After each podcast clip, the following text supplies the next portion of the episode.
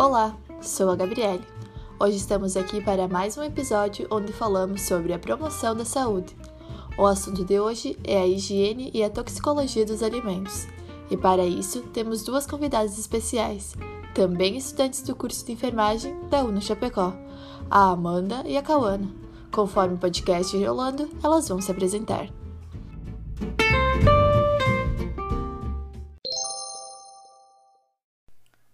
Que é higiene?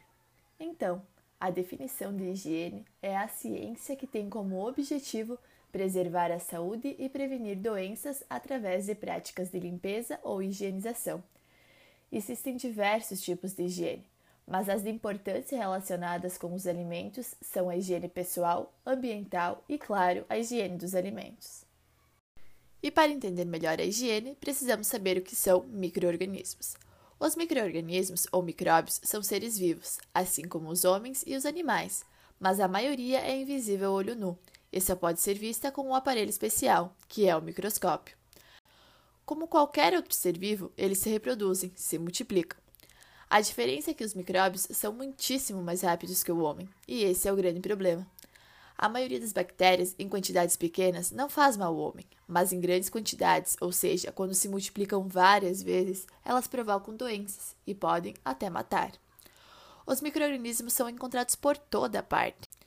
O homem é o principal meio de transporte da bactéria até o alimento. Isso acontece quando não possui bons hábitos de higiene, seja com cuidados pessoais, do ambiente ou do próprio alimento. Agora vamos falar um pouquinho sobre a higiene pessoal, que são atitudes que devem fazer parte do dia a dia de todos nós para preservar a saúde e prevenir doenças. Algumas recomendações são: tomar banho todos os dias e manter-se limpo, manter as unhas limpas e cortadas, escovar os dentes após as refeições, usar roupas limpas, lavar as mãos antes de pegarem alimentos, antes de comer qualquer alimento, depois de ir ao banheiro, depois de pegarem dinheiro em algum objeto sujo ou em animais.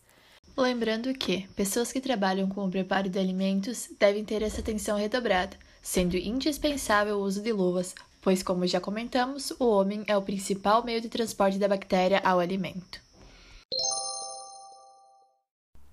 Olá, Gabi, olá, Cal. Olá a todos que me ouvem, meu nome é Amanda. Agora eu tenho algumas dicas para manter o ambiente de preparo dos alimentos em condições adequadas de higiene. Primeiramente, limpar os equipamentos e utensílios logo após o uso.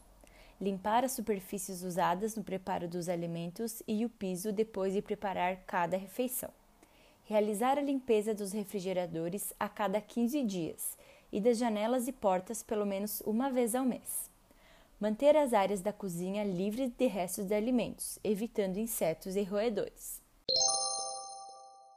A higiene dos alimentos depende de muitos fatores, tais como higiene pessoal e do ambiente, características dos alimentos, condições de conservação e de preparo, entre outros. As pessoas que trabalham com o preparo dos alimentos, isto é, os manipuladores de alimentos, estão diariamente em contato com outras pessoas que podem apresentar microorganismos causadores de doenças. Podem ser doenças de forma aparente, como a gripe, ou de forma inaparente, como importadores de febre tifoide. Por isso mesmo, os manipuladores precisam se proteger, mantendo ativa a resistência normal de seu organismo. Os microorganismos causadores de doenças aproveitam as situações de falhas sanitárias no manuseio de alimentos para determinarem doença no homem. Assim, quando se tem o cuidado de tomar uma série de medidas higiênicas, é possível prevenir a transmissão de diversos tipos de doenças. Olá, meu nome é Cauana e eu vou falar um pouco sobre a higiene dos alimentos.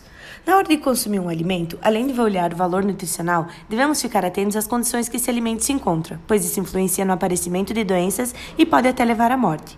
Recomendações: tocar nos alimentos sempre com as mãos bem limpas, beber água filtrada ou fervida, lavar muito bem verduras, legumes e frutas, cozinhar bem os alimentos, evitar sobras e, quando acontecer, guardá-las em potes fechados, evitar o uso de tábuas de madeira e colheres de pau, não falar, tossir ou espirrar em cima de alimentos, verificar o prazo de validade, entre outros. Alimento contaminado versus alimento estragado. O alimento contaminado é aquele que contém bactérias prejudiciais à saúde, porém possui sua aparência normal. Já o alimento estragado possui cheiro, sabor e aparência modificado. Isso acontece quando o alimento que já estava contaminado, com o passar do tempo, teve suas bactérias multiplicadas. Ambos eles podem causar diarreia, vômito e até a morte. Porém, os contaminados são muito mais perigosos que os estragados, já que sua aparência normal torna imperceptível a presença das bactérias. Nem toda porção do alimento pode estar estragada ou contaminada. Isso explica por que pessoas comem o mesmo alimento e só algumas passam mal. Vale lembrar que quando temos bons hábitos de higiene, a quantidade de bactéria presente no nosso meio são menor e o risco de acontecer algum problema também. Por isso, é importante sempre manter o lugar limpo e cuidar da limpeza do ambiente e dos alimentos. Todo o conteúdo trabalhado nesse podcast está disponível em www.saude.gov.br e obrigada por nos ouvir. Até o próximo episódio.